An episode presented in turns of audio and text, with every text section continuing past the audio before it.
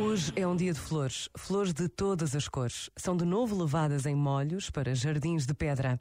A tradição tão portuguesa de celebrar a vida de todos os que já partiram, aqueles a quem chamamos os fiéis defuntos, torna este dia mais belo, mais familiar, mais cristão. E muitos, depois de irem até aos cemitérios de cidades e aldeias, regressam a casa para estar em família, recordando histórias antigas, partilhando saudades. Para quem tem fé, este é um dia de alegria. Quem partiu já conhece a eternidade. Por vezes, basta a pausa de um minuto para nos lembrarmos dos nossos, com a saudade, o amor e a gratidão de uma vida. Pensa nisto e boa noite. Este momento está disponível em podcast no site e na app.